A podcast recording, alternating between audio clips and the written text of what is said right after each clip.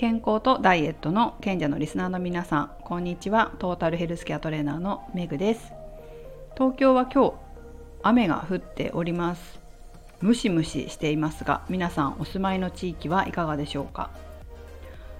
先週末土日と福島県福島市の実家に帰ってました。実家は父方の実家で桃の農作業をやってきました。どんな農作業だったかというと桃っ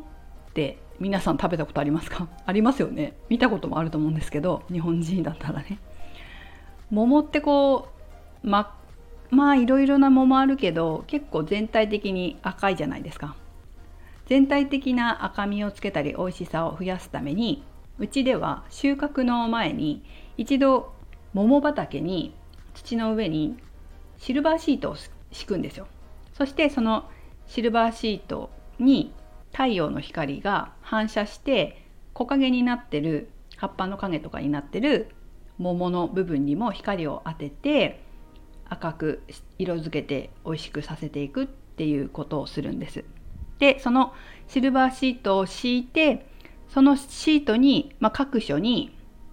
杭を打って風で飛ばないようにしてくるっていう作業をやったんです主にねあとは他にもりんごのあの適化って言って良くないりんごを取って美味しそうな美味しくなりそうなりんごだけ残すっていう作業とかもしてきたんですけど、まあ、メインはそうですね、まあ、適化とその桃のシルバーシートを貼る敷くっていうところだったんです。で特にシルバーシートを敷くっていう作業は何て言うのかな杭で杭でねこう土を杭を土に刺してトンカチでトントン叩いていく作業なので結構、まあ、しゃがんだりすると筋肉痛になりやすいんですよね。まあ、しゃがんでこうトントントントンしてまたちょっと1メートルぐらい移動してまた杭を打ってトントンしてって一見すると筋肉痛にこうなりやすい動きだと思うんですよ。しゃがんだり立ったりしゃがんだり立ったりするから。でうちの家族にもみんなにねすごい筋肉痛になると思うよって明日なると思うよって言われたんですよ。で絶対なるって言われたんですけど やってみてね私どれぐらいやったろう？1時間から2時間ぐらいやったんですけどずっと続けて。全然ならなかったんですよ筋肉痛に。でもならないのねやりながら知ってたんですよ。なぜかというとさすがにこの仕事を20年もやってるとどういう格好をしてどういうふうにやったら筋肉痛になるかどうやったら筋肉痛にならないかって知ってるんですよねやっぱり。かつこう腰痛になりそうじゃないですか。だけど腰痛になるっていうことはどういうことなのかっていうことも知ってるからならないようにできるんですよ。だから本当に筋肉痛にほとんどならなくてほとんどっていうか全然ならなくてただ何て言うのあなんか張ってるなみたいな 感じだったかな。だけどもう、えーと、日曜日にその仕事を午前中やってさーっと終わらせてで、えーと、夜帰ってきて次の日っていうか昨日か。昨日の午前中には時間時間を作って本当短時間だけど筋トレをしてたんですね。しかもお尻の。お尻の筋トレってスクワットしたりとかしてたんです。だから足腰使ったんですけどでも全然平気なわけですよ。筋トレしても筋肉痛ないから。なんでなかっていうと筋肉痛にならないようにやってるからね。こっちは。使い方知ってるから。だから本当家族のね予想に反して全くあの何でもなかったっていう感じでした。だからこういう仕事をしてきたじゃないですか。体を使う仕事をしててどういう風にするとどこが痛くなるとかこういう格好をしてこういう筋肉を使うとここが痛くなるとかっていうのが分かってるんです。それが本当メリットかなって思ってますけどほとんどの人がやっぱりその作業で筋肉痛になるみたいなので、えー、まあ、筋肉痛になったり腰痛になったりするのかな、まあ、体の使い方っていうのはやっぱり農家さんはこれからデジタルトランスフォーメーション DX で機械化されていくと思いますがまだね先のちょっと先なのかな。って思うのでね、えー、少し体のケアの仕方だったり体の上手な使い方だったりっていうのを学ぶともっと体が楽になるし痛いところなく過ごせるんじゃないかなと思います実はうちの祖父亡くなった祖父は頸椎ヘルニアと膝を痛めて手術したりしてたんですよ。っていうのも今はうちはりんごと桃を作っているんですけど昔はそこに梨も作ってたんですね。でりんごとか桃っていうのは普通にこう木を植えて育てたらそのまま実をならせていくんですけど梨は棚を作って、まあ、その棚っていうのも農作業をする時にどうしてもこう上を向いて作業しなくちゃいけないんですよね。でまあ確かにそのやっぱ梨って上向いて作業しなきゃいけない棚があるとね今もう棚取っちゃったんですけど家庭用に梨は2本ぐらい植えてるんですけど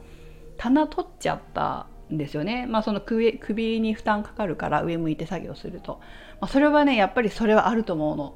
どうしても免れない高さっていうか私も昔子供の頃梨のその棚があったから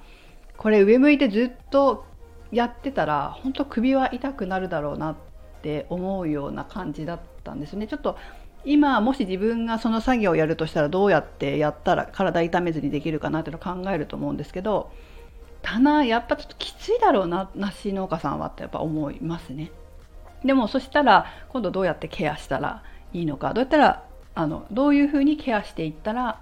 あの体痛めずに農業を続けられるのかっていうこともできると思うし膝は結構そんなにまあ使い方でその膝の関節膝関節の使い方で結構変えられるんですよね。足の使い方っていうか。膝はそこまで負担なくできると思うんだけど